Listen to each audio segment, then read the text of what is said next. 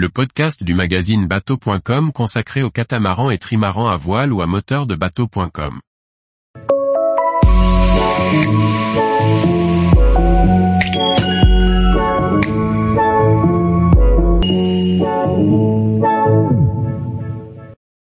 Voilier Arthur, retour d'expérience météo d'une navigation au Groenland. Par Anne-Sophie Ponson. Parti de France au printemps avec son équipage familial, le voilier Arthur est arrivé sur la côte est du Groenland fin juillet. Après une réparation du démarreur à Tasiilaq, Arthur descend la côte en un mois de cabotage jusqu'au Cap Farvel.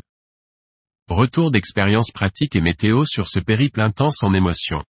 Arthur arrive à Tasiilaq, sur la côte est du Groenland fin juillet. Le problème de démarreur du bateau est vite résolu grâce à l'aide du voilier La Vélimeuse.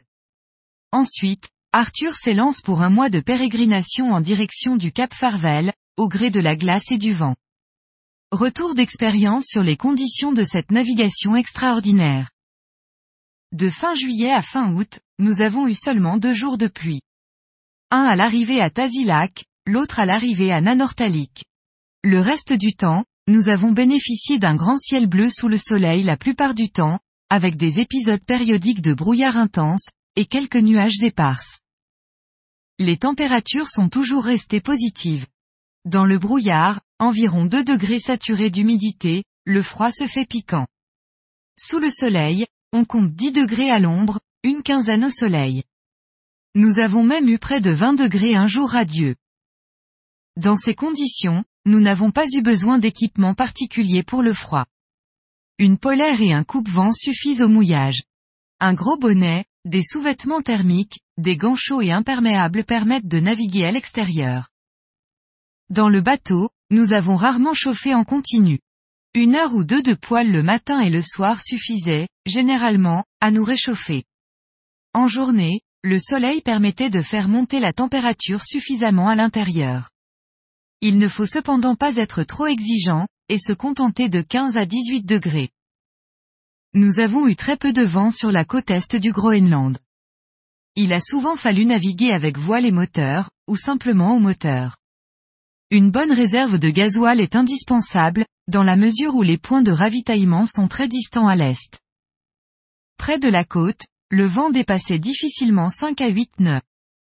Pour trouver 10 à 12 nœuds de vent, il fallait s'écarter de plusieurs dizaines de milles de la terre. Dans les fjords, le vent était très aléatoire, sans dépasser 15 nœuds. Il faut néanmoins toujours se méfier des vents catabatiques descendant des montagnes et surveiller les prévisions sur la calotte glaciaire. Nous n'avons retrouvé du vent qu'au sud du Groenland.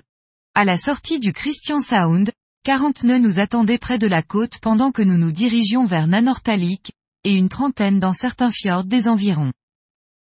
Le vent faible était compensé sur la côte est par un courant nord-sud pouvant aller jusqu'à un nœud et demi. Les fjords faisant parfois de véritables labyrinthes, il est souvent difficile de prévoir dans quel sens sera le courant.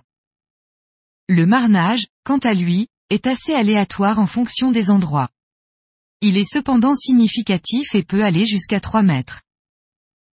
Tous les jours, retrouvez l'actualité nautique sur le site bateau.com.